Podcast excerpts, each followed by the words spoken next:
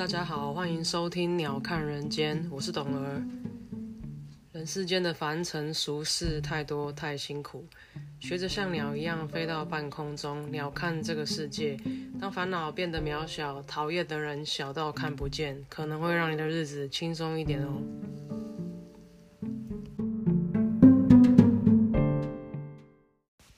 Hello，大家今天过得好吗？今天是五月十三号，星期六，又过了一个礼拜，我觉得是又熬过了一个礼拜。呃，开始在帮别人工作的这段时间，应该也不是啊，就是其实都有在帮别人工作，但是应该说开始要进办公室的这段时间，我其实自己心境上有了很大的变化嘛。那包括是，比方说很长时间在呃公共场合里面生活，然后。或者是像现在，因因为通勤交通的关系嘛，那原来我是骑机车的，可是我的机车就，呃，反正我寄了一台比较旧的机车来这边通勤。那比较好的车，我是放在家里载我们家小狗嘛。那比较旧的这台机车，我们就姑且称它为小白好了。那小白是呃我阿公过世的时候留下来的遗物，这样。那因为就呃给我使用了，然后我就拿来这个地方做。短程的通勤，你说短程呢？其实单程也大概要七公里嘛，所以大概也是以这个呃繁忙的交通来讲，也还要大概二十几分钟。那这部机车呢，因为它常年就可能以前是在比较潮湿的基隆这样，它就体质不是很好，因为就锈蚀跟潮湿一些零件损坏的部分都还蛮严重的，但就是还堪用啦。那之前我在。呃，南部的时候，可能因为天气很干燥，太阳很大，所以它一直都都还还蛮给力的，都是说还还蛮好发动，蛮好骑的，没什么太大问题。殊不知，一回到北部之后，这个雨一下，潮湿的这个湿度一来，它就整个不行了。这样，那它在过去两三个礼拜就持续发生发不动啊，骑到一半就坏掉啊，然后或者是呃。一些其他的状况，这样那也包括，我记得有一天很水小，就是早上出门的时候车子发不动嘛，那可是上班要迟到啦，所以我就我就呃坐跟我室友要出门，我就我就我就骑他的车载他，那就一起到公司去这样。那因为不熟悉这个交通规则，在待转的时候停错条待转的线，因为很奇怪，那个圆环有一条是给汽车待转，一条给机车待转的线。我其实有待转哦，但是我因为我停的线是汽车待转的线。所以我就被开了个罚单，这样。然后那天就是觉得，好吧，就就就是这样啊。那回家的时候，呃，就想说要牵车子去修嘛，因为当时还对他抱有一丝期望，就要要推去修的时候，他就诶一触即发呢。原因也有可能是因为那天一整天是晴天，那可能他晒了一整天太阳之后他爽了，所以他就发了动了。那随着他就是越来越不可靠嘛，那发不动的频率越来越高，我就决定要报废它了。然后，嗯。刚好最近在跟我朋友聊到，因为就是我觉得大家可能你会发现，你到一个一个年龄或者是一个工作到一个阶段的康长，你会发现，哎，身边同龄的人会几乎在同一个时间一起要更换摩托车，或者一起要更换汽车，你会仔细发现说，哎。开烂车旧车的时候，大家都差不多那个，你的二三十岁那岁数，然后可能你到一个你稍微有一点经济基础，然后你旧车也用了差不多的时候，就会要换车时间点会差不多。那我自己换汽车的状况是这样，就是我跟我身边几个朋友几乎在同一同一年呢，大概在同一个同一段时间，我们会比方说一起讨论车子啊，因为大家换车时间会差不多，时机的时机上，我觉得是年龄层跟出社会的时间有点关系。然后再过来是像现在，呃，因为摩托车就坏了嘛，我之前其实已经换过一台了，然后因为现在是我第二台，就是要要要换这样子，就是因为我家就三炮旧车很多，可能也是骑的差不多了要换了这样，然后刚好我身边的同事也有，大家都是大概在近半年的时间，那有四五个人都换了摩托车，我们就在讨论这个事情，那大家当然共同的。呃，想法就是机车什么时候变成这么贵？然后大家都应该都知道，像我之前换一台一五零的呃塑胶车，就是那个 scooter，就换了八万多块嘛。那当然换那部车是有的理由，是因为我有需我载东西的需求啊，那我需要租空间大，我载我们家小狗出去啊，所以它就稍微贵一点。那像因为现在要换的这一台是。呃通勤代步嘛，那我没有那么大的债务需求，所以我就可以看比较便宜的选择。那我身边的人都一致推荐某两台车，这样我觉得可以趁机跟大家分享。比较多人换的是就是山洋那个 SYM 的呃全新迪爵，它的名字就叫全新迪爵。那我觉得迪爵这台车大家应该不陌生了，大家在。如果你是七年级的话，大家在青春期的时候，应该这是一个卖的非常好的摩托车嘛。那很多乡下的孩啊，就是那些小太妹改车都是会专门挑这一部来改，它的改装零件也是最多的。那不管你是摩托车会放出什么连巴拉音乐、装音响，还是什么各种特效、吹油的时候会砰砰叫，都是这部车嘛。那这个全新的确是一个选项，那它有一二五的鼓刹跟碟刹，另外一台也卖的很好，就是叫活力，然后英文好像叫 Vivo 吧。那呃，这个活力它的唯一的卖点就是它非常便宜，哎，因为在现在机车很贵的状态，它的呃，我目前问到报价好像是五万，大概五你就说五万八好了，五万八。然后当然你如果要分期干嘛，那个就费用另计了。然后那个呃。刚刚讲的全新的确好像是六万六万五吧，六万五古刹还碟刹，反正就是大概这个这个，他们两个价差大概一万块。那实际上的差异在哪？最大的差异其实他们两个就都是 scooter，然后长得中规中矩。坦白讲，那新迪爵的优势是它的车厢很大，那它已经尽尽可能做到就是车厢平整化，所以可以大概可以放两顶。四分之三的安全帽，再放一点小东西，这样前置空间略大，大概可以放一个登机箱横放的宽度，我觉得可能三十几公分呐。我我个我对我来说，我都觉得不够。那活力，因为它就是诉求就便宜嘛，所以它在油耗方面稍微差了新迪爵一点，也没有差很多啦。就是平均行驶一桶油的话是，哎，应该说一一一公升的行驶，它是呃。呃，大概六十公里嘛。那如果是新迪爵，大概是六十三公里，所以我觉得没有差很多。然后，呃，空间上，它就只能放两顶半罩式的安全帽，它的它的车厢，然后前面一样很窄，大概是三十公分。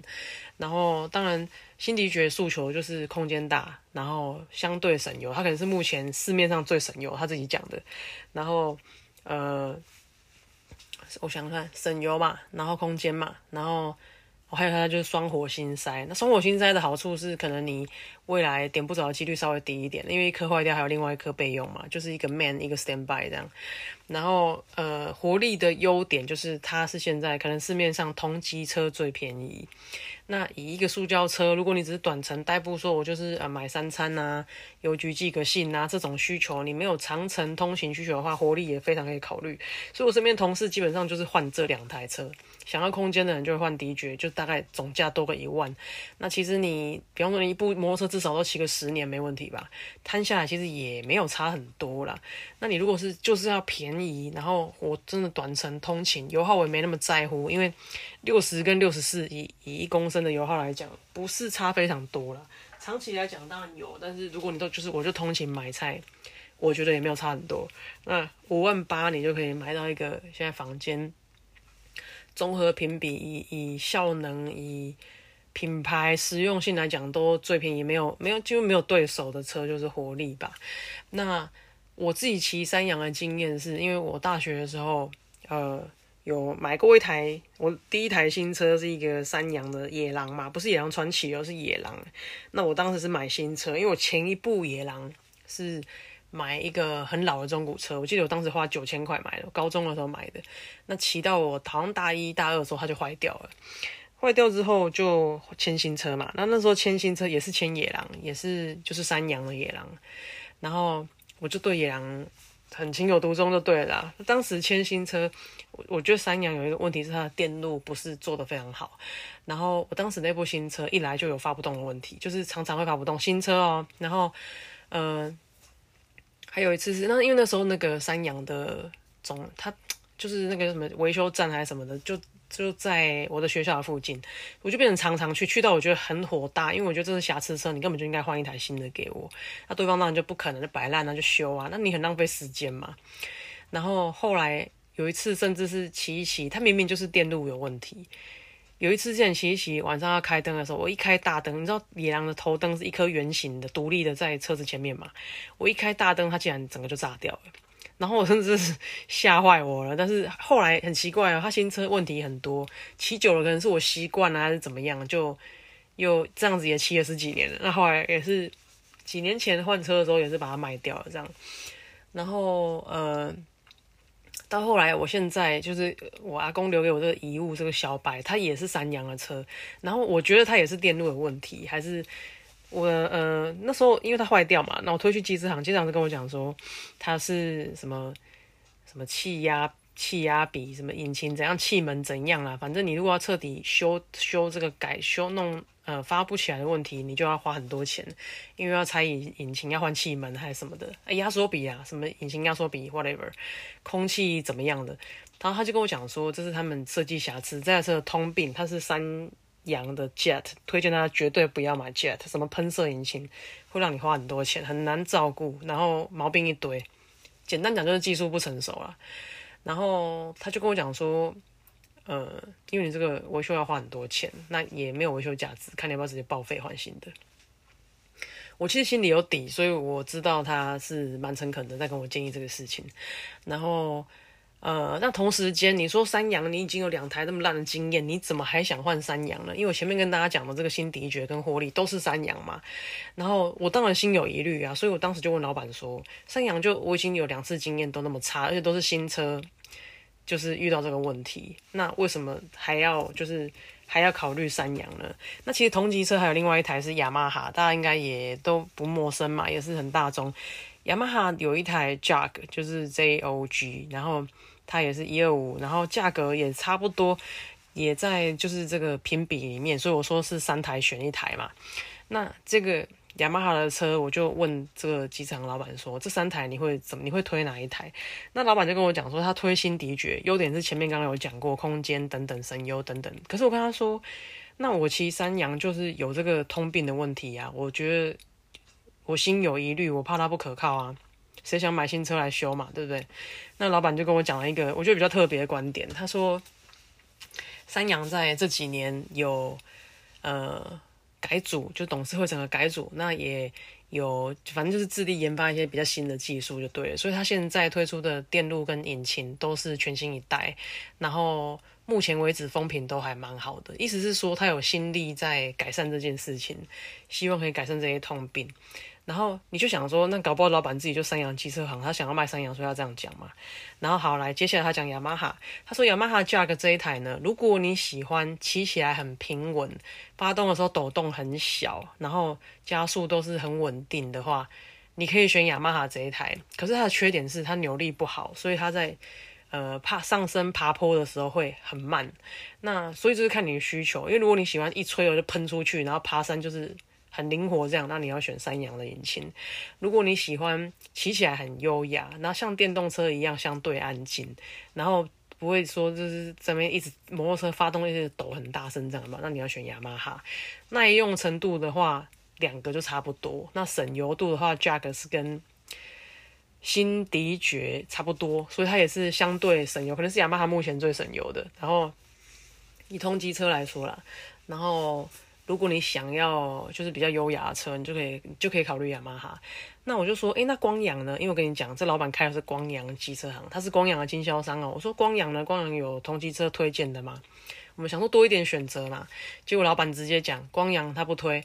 因为为什么呢？他说光阳这几年都在呃发展电动车，什么 iON 啊还是什么东西的，他没有心力放在油车，所以他的技术跟他的就是他的引擎都还在，就是还落后人家很多年呢。因为他现在心力都放在电动车嘛，他油车有一点半放弃状态。那因为前几年推出的车款也是网络上灾情一堆，但是他并没有心力在这里解决，所以他的油车就很糟糕的。对，so far 这几年，然后。所以他就说，如果你要买油车，那建议你，你我们我没有想买便宜的嘛，就是不要花太多预算，因为这是第二第二部备用车。所以他就说，那如果你想要找呃，应该说入门款便宜的油车，那就是建议这三台选一台。好，总结来说，你要最便宜的，你就选活力，哎，五万八嘛。一二五，就是三台的一二五。那你要空间最大的，你就选迪爵，然后爬坡又有力。你要骑起来最优雅的，不要一直歘个去尾巴这样子，那你就选雅马哈这一台。所以我觉得，嗯，总体来说，我最近收集到的资讯，我觉得还蛮有用的啦。那顺便跟大家就科普一下，如果你家里有，当然我们就是要旧换新嘛，才可以拿到最好的折扣。那旧换新这个活动呢，政府现在延后到一百一十五年的，好像一月一号吧。可能日期会有点出入，反正就是一百一十五年的 Sunday。然后呃，如果你有车子可以旧换新，它只要机车好像是四年以上就可以参加。然后如果你的呃机车，就你有旧车去换新的话，你可以拿到补助是四千块是国税局的货物税补助嘛，然后三百块是旧车报废金，所以你可以拿到四千三的补助来呃兑换一台油车。电动车的我没有研究，你可能要自己去看。那如果你的机车非常旧，是九十六年六月三十号以前出厂的，恭喜你，你可以多获得两千块，所以你的旧车折扣金就会变成六千三，那来换一部新的车，这样我觉得是一个很好的地哦。所以基本上我自己，即使现在不换，我也会在一百一十五年之前再再再换购一部机车，因为我觉得这个是很好的方案嘛。然后家里又有旧车。在就骑一骑，最后的残值要把它就是换换一部新的，我们可以继续再骑个十年十五年嘛。我心里是这样想的。那我现阶段会不会换车呢？虽然我功课都已经做好了，可是因为我家旧车实在太多了，所以我我我我提出想要把这个就是小白拿去 train 去换一部新车的时候呢，我家人立刻跟我说：“哎，家里还有一部旧车，你要不要再把它拿去骑一骑？”然后对我们客家人嘛，就比较节省，就想说好吧好吧，那就家里还有一部小黑也很烂。那就先拿来这个北部骑骑，摧残完之后，要换在一起换，这样就是在嗯有限的资源里面做最大的利用吧。因为真的蛮多钱要花的啦，就是还是要斟酌一下。刚好可能在这个阶段吧，就是什么东西都在太旧换新的时候，干这很多东西要买，烦死了。电扇也是哦，讲到电扇，我也有做一些电扇的研究，可是我不知道有别于大家对就是这些消费性商品的心态，因为我个人喜欢。耐用而且偏机械式的东西哦。讲到这个，所以像汽车或者像机车，机械式的仪表板比较合我意。所谓机械式，就是你想象它就是指针在转，然后你油表就是里面有个浮球的嘛，所以你的油表是一根指针，说哦我还有满的就会指上去，然后我油位下降它就会滑下来，就指针式的。我喜欢这样子的，因为数位仪表板在台湾非常不适用。为什么？因为太阳晒，它如果是。易经式的，它就颜色越来越淡，淡到后来就看不到。你有没有油骑几公里，你根本就看不到。那你要去换这个仪表板吗？它可能要三五千块，可是它根本就没有这个价值啊，因为又不影响安全，它就只是个显示的东西而已。但你如果是换那种指针式、机械式的，它其实基本上骑到坏掉都不太会坏，所以我喜欢这样子的东西。那即使是像像汽车也是啊，汽车我也觉得机械式，有的人觉得很阳春。我是觉得很复古，而且很耐用。那我在挑东西的时候会会注意这些事情，就是像是材质、机芯，它的材材就是比方机芯的材质是铜线啊、铝线啊、镍线啊还是什么的。那比方说像电扇这一 part，我也是不喜欢液晶显示或者是遥控器，然后或者是什么触控式，我觉得那些东西都他妈超容易坏的。大家都要知道，要记得，这里是台湾海岛型气候，所有电子是。电子感应的产品都非常容易坏，应该说相对机械式。当然，你如果觉得说，我就是喜欢漂亮啊，我喜欢它这样平平白白的，啊有没有？因为现在电扇都做的这样白白的塑胶，塑胶的样子这样。然后什么 DC 啊，风多温柔啊，然后什么感应指针啊，怎么样？什么微电脑？我跟你讲，微电脑这三个字超容易坏。那所以我自己在挑电扇、循环扇的时候，我就会挑机械式，就是旋旋钮式的。那虽然感觉相对笨重，然后我也喜欢就是金属壳，然后呃，比方说它的它的它的它的它的机芯是铜线绕绕的啊，那比较不容易有过热的问题啊。散热做的好不好啊？底盘稳不稳啊？我会想要考虑这样子的东西。然后就是 呀，嗯，每个人需求不一样吧，反正就是我喜欢。耐久、历久弥新的东西吧，就是看久又要耐看，然后又要简单，而且它要耐用。然后这是最近做这个电扇跟哦，有一个电扇叫中央牌，我觉得它还蛮有趣的，大家如果有兴趣可以去看看。那它连这个叶片都有铝的叶片，然后全机就是就是金属的，有一点像是长高的大同电扇那种感觉，然后它又有一些自己的独立的什么全角度的循环啊什么，我觉得蛮酷的啦。但是要看大家有没有眼缘，有的人可能会觉得他就是长得很很工业，那就是看个人需求了，因为大家真的对美的定义不太一样，这样。好，然后下一个话题是想要跟大家聊聊，最近大家对就是中共的感想是怎么样？因为我们已经被喊打喊杀很久了嘛，那中共的威胁也一直都在。可是，嗯，我觉得台湾人是这样子，就是你知道狼来了喊久了，大家因为就是平常日子就已经忙着生活就很辛苦了啦。那你要不要打？后来已经会有一点随便你啊，反正要打就打，这样那种感觉，对不对？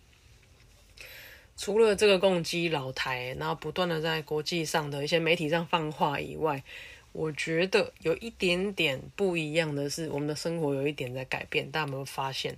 呃，比方说你在路上比较容易，因为像我住在就是呃附近是有营区的地方嘛，你就比较常看到就是像是军演这样子啊，然后或者是军人会着全装整批走在路上啊，那或者是像说呃，比方说你会看到一些直升机的巡逻啊，那这些因为我本来就常看，我也觉得还好。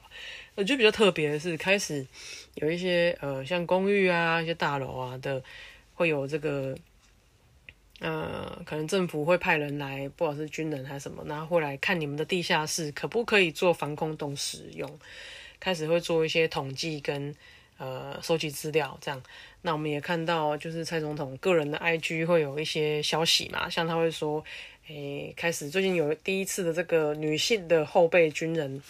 呃，召集的演练嘛，那或者是说会有一些呃，他去也不是绕军呐，就是去巡巡视这个军事演练嘛。还有就是，嗯，像我的工作会接触到，就是会做一些跟这个相关的研究。那我会觉得还蛮特别的，就是呃，好像比较积极的在做一些就是预备预防的事情呐。那大家可以。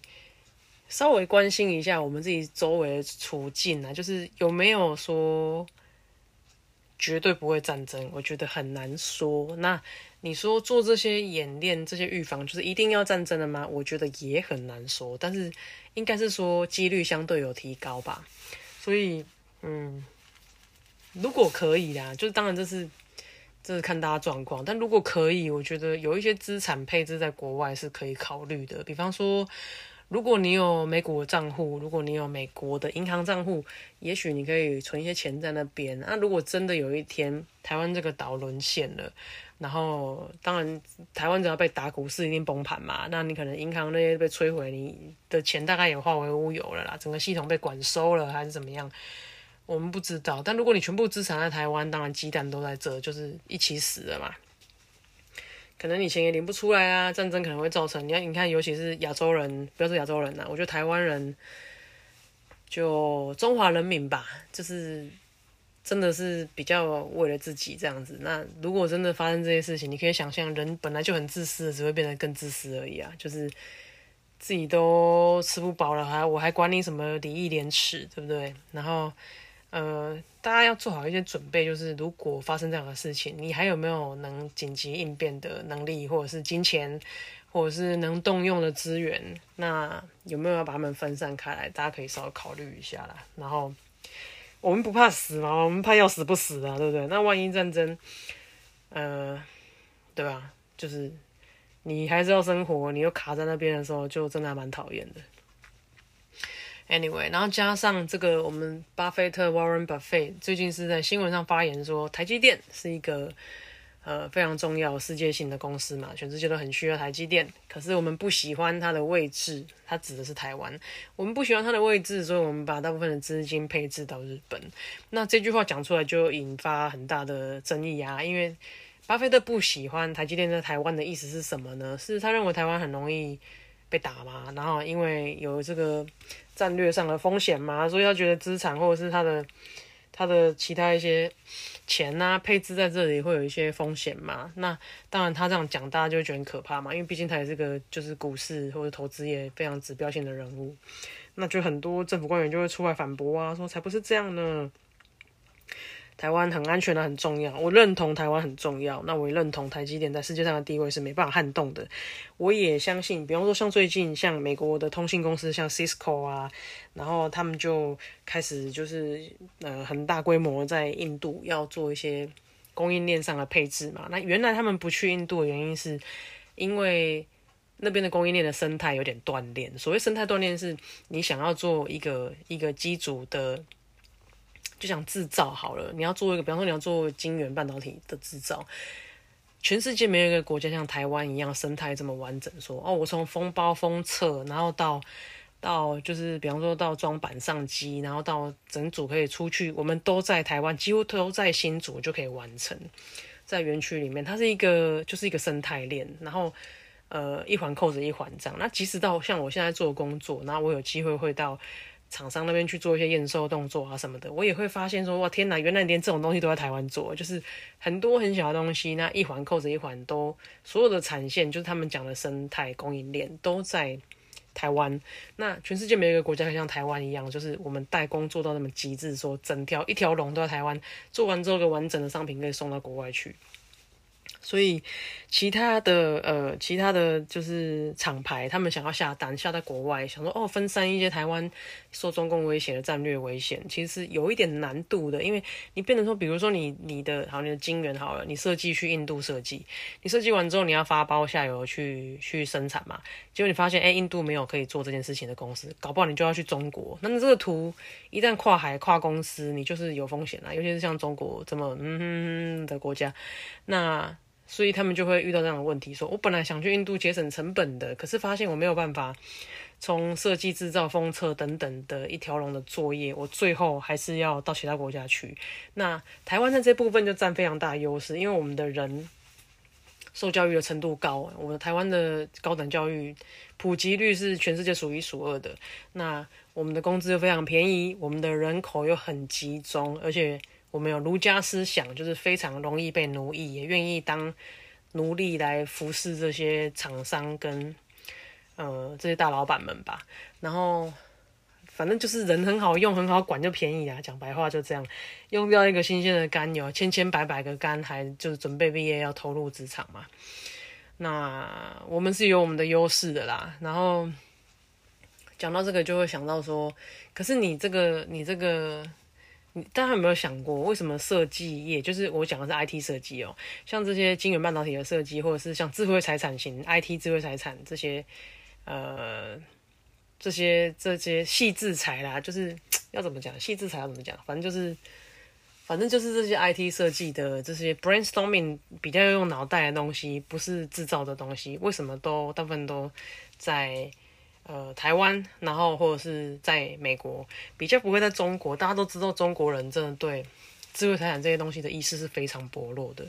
那最近才发生一个事情是，呃，台达电就是 Delta 这个公司在好像在桃园还是中立吧。台达电这个公司跟另外一个公司叫，哎，好我忘记，反正就跟另外一公司是做电池的。那台达电在。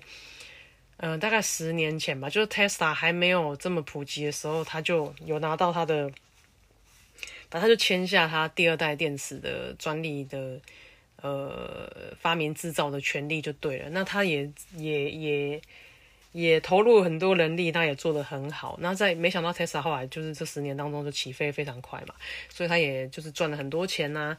但是它里面最近才发生一个新闻，是它里面的一个高阶主管。就当然就嫌钱不够啊，那就带着这些嗯很重要的资讯，那就带枪投靠到投投到大陆的另外公司去嘛，中国大陆的一个一个本来在产业上大概落后台达电十五年以上的公司，那因为收了加上就是高价挖角这个台湾的这个高阶主管也过去，那这个主管好像是一个副处长带了一个副理过去，然后。呃，大大的缩短二十年的差距，这样就是对对方竞争公司跟台达电的竞争公司，这个事情也让台达电初步损初步估计损失大概在百亿，百亿哦。那当然，他当然带的东西就是你知道小小的资料存在随身碟就去了，可是影响的东西就是无远弗届啊。那为什么？我觉得像台湾、中国、印度都还蛮常会有这种商业间谍事情发生，就是。唉，我们真的对荣誉感这件事情的感受很薄弱啦。然后，嗯，有时候可能就是对了，也受不了金钱的诱惑，这样。因为我觉得其实是这样，薪水低的国家比较容易发生这样的事情，是因为你不会尊重自己的工作嘛，你重视不会，你不会重视自己啊，你觉得自己做的事情一文不值嘛。那今天受到更多金钱的诱惑，你就很容易会。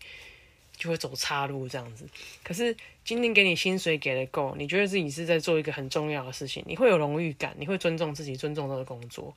然后，其实就像职棒运动选手一样啊，今天薪水给的不够，花多多给你几十万让你打假球好不好？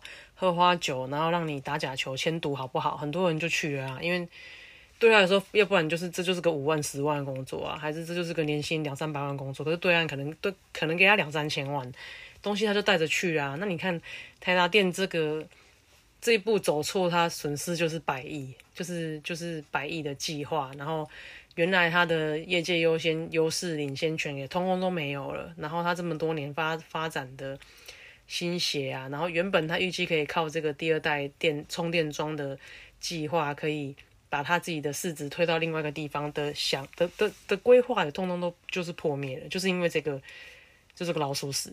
但想投靠，anyway，然后对了，我觉得这个还是要回归到人性跟教育啊，因为就是亚洲国家真的很常听到这样子的故事。那这个故事背后的缘由是什么？我觉得大家可以探讨一下，因为真的跟跟你的就是你的你的嗯嗯文化背景有点有点差异啊，觉得就是还蛮蛮遗憾的，听一听，因为台湾真的很难得有一些东西是。